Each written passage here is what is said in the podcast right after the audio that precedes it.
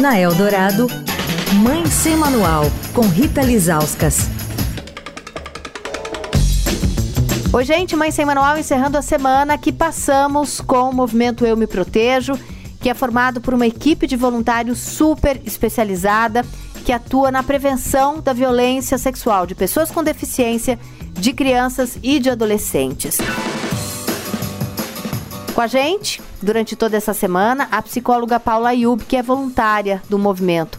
Paula, como é que os materiais que vocês produzem, que estão no site, que podem ser baixados, podem ser usados com as crianças? A primeira cartilha foi criada pela Patrícia Almeida, que é jornalista, mãe da Amanda, que tem síndrome de Down e é autista, e ela tinha essa preocupação de cuidado com a Amanda e que a Amanda pudesse se proteger.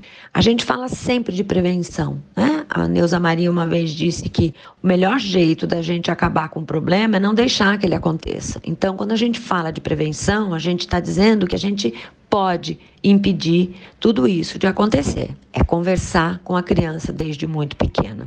Para isso, a Patrícia e a Neuza, elas começaram a unir profissionais do Brasil todo e fora do Brasil. Hoje já passamos a marca dos 50 profissionais, todos juntos, que fomos elaborando materiais, melhorando a cartilha, ampliando, fazendo a, a versão de bolso, enfim.